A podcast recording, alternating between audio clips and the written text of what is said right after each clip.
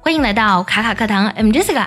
今天呢，分享一组色彩非常艳丽的漫画。它上面画了两种人，一种呢是 negative people，就是比较负面的人；一种呢是 positive people，就是积极和乐观的人。一样的事情，一样的情况，那么消极的人和积极的人呢，在处理问题的时候呢，是完全不同的。那么今天我们就来看一下这幅漫画当中呢，所画的不同人的一种反应。First. Negative people, they're afraid of change, but positive people, they're ready for new experiences. 消极的人呢，总是害怕改变，而积极的人呢，总是为新的体验、新的经历去做准备。If one is negative, he or she thinks, "Why should I praise people for doing what they have to?"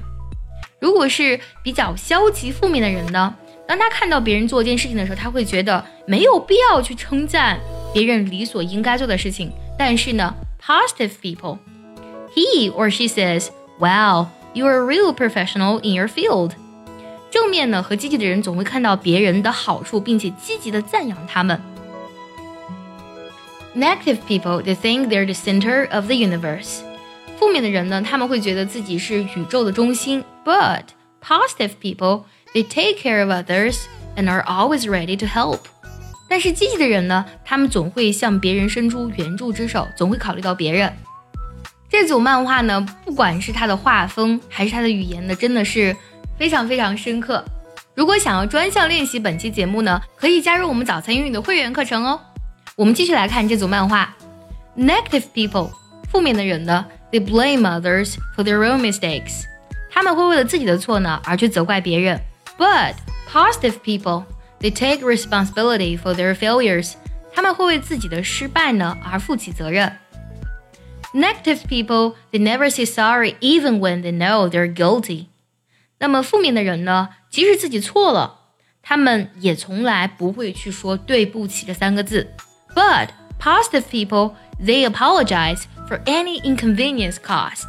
他们会为一点点的给别人造成的不便呢，都会去道歉。Negative people, they secretly hope to see others fail. 消极的人呢，其实总是内心的想看到别人失败，but positive people they want others to succeed，他们是希望看到别人成功的。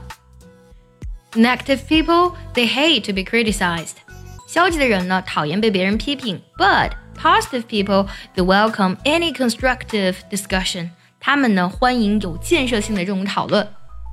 Negative people they think I can't do anything about it, this is my destiny。 消极的人呢，会觉得哦，我已经无能为力了，这就是我的命运。但是呢，positive people they think I need to change something. I can't keep living like this. 我需要呢想办法做出改变，我不能再这样活下去了。